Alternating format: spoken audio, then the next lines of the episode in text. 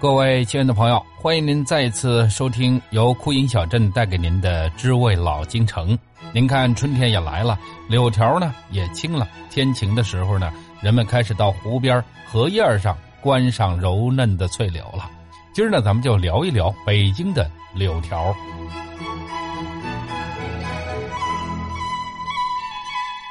咱们来点文的。阳春三月柳枝吐绿，这柳呢很早就被古人称之为报春的使者。那么此外呢，由于柳谐音为留住的留，这古人呢常以折柳来表达依依不舍的情怀。在隋代的时候呢，隋炀帝曾经赐柳树姓杨，这柳树呢就多了一个杨柳的称谓。这柳树呢是北京地区的本地树种。它的栽培历史呢，已经有两千多年。老北京对于柳呢，那更是情有独钟。除了以柳给胡同街巷来命名之外呢，比方说像柳荫街呀、什么柳树胡同啊、青柳巷啊、垂杨柳啊等等，而且还有三月赏柳、春时柳芽的民间风俗。在清代的宫廷呢，乾隆皇帝对柳树可以说是情有独钟，曾经在清怡园圆明园广植柳树。在南海子，也就是今天的南苑引路池旁呢，有两株古柳，俗称南苑双柳树。这两株柳树根深叶茂，枝条交错，树形优美。这乾隆皇上曾经七次在阳春三月到此赏柳，并且写下多少赞柳之诗，其中写道：“南苑双柳树，绝名亦已久。临池弄清音，晚晚盖树母。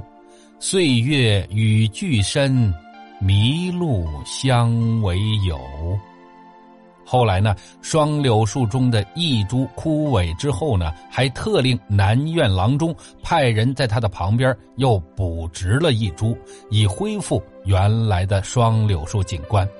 北京人自古就有三月看柳的习俗。所谓的看柳呢，那就是初春的季节，柳树染上新绿，观赏绿柳依依、婀娜摇曳的风姿。尤其是水边堤上的垂柳，更加显得是生机勃勃。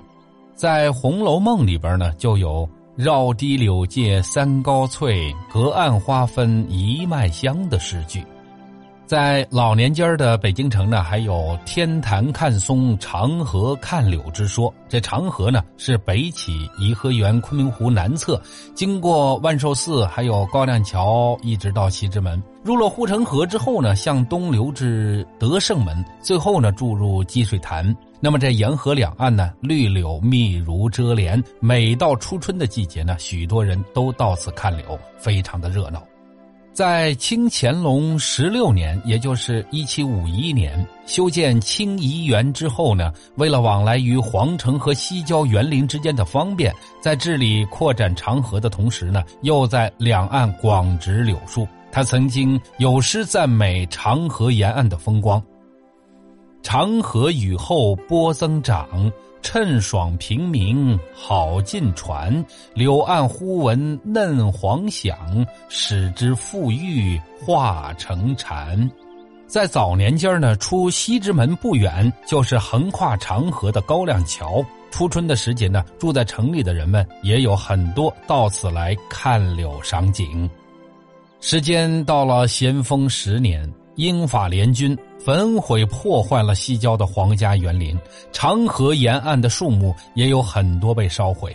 光绪十二年，慈禧太后乘龙船途经长河的时候，见到了破败之景，于是呢，就命醇亲王治理长河两岸，从西直门外登船处的倚红堂开始，一直到颐和园南面的秀起桥泄水闸止。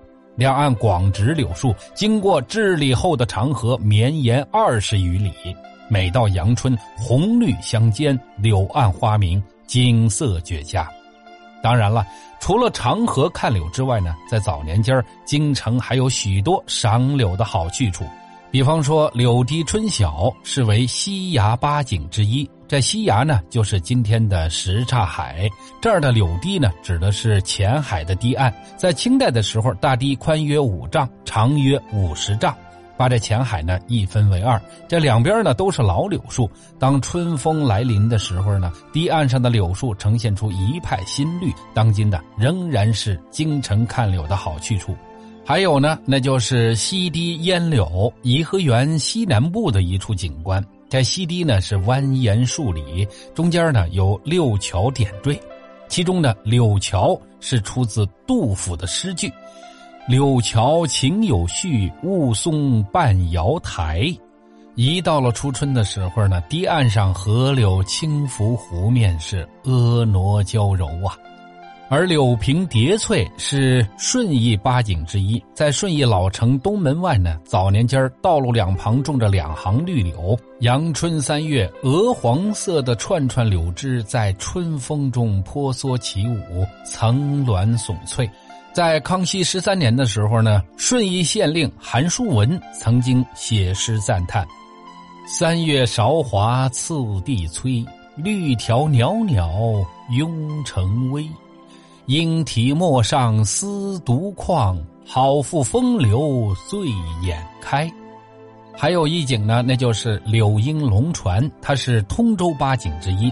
清代的时候，通州城东门外呢有黄船坞，是为了让康熙皇帝巡视陆河的时候所乘龙船的停放之处。那么这沿岸呢也种植着许多的柳树，每到春季绿柳成荫，景色宜人呢。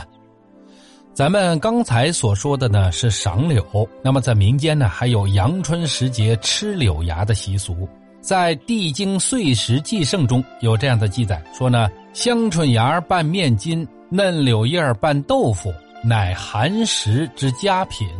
在《本草纲目》中也这样写道：柳为本经下品，性味苦寒，无毒，可治疗风水黄疸、疮痈肿毒等症。柳芽呢是柳树出生的嫩芽颜色淡绿微黄，但是呢得需要在开柳絮之前使用。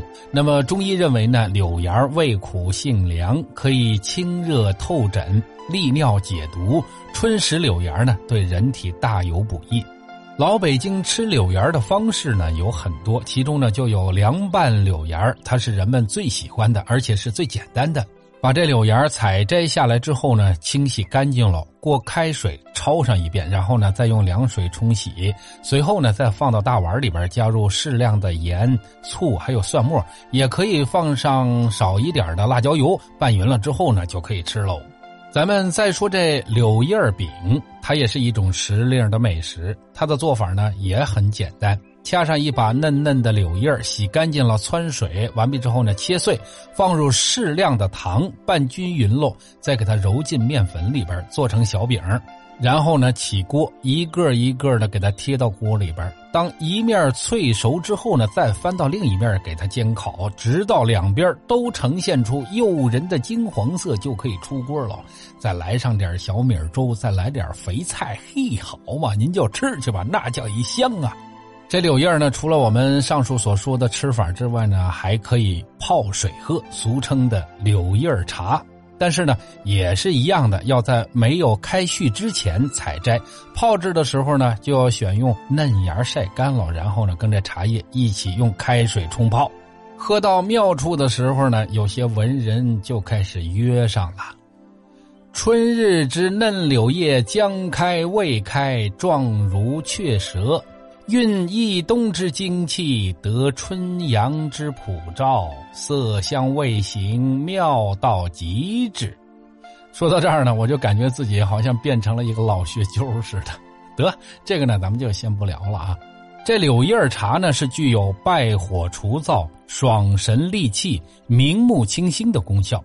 据传呢，戒台寺内的僧人曾经用柳叶和茶叶混合制成一种延寿茶，施与香客。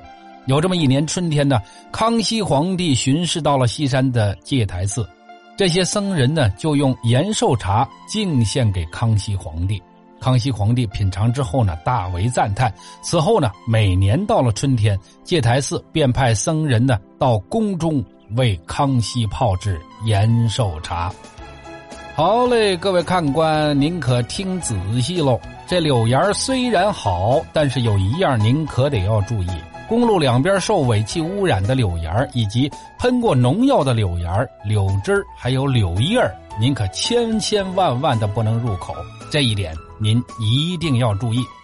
好了，各位朋友，今儿呢我们就先聊到这儿了，回见了您嘞。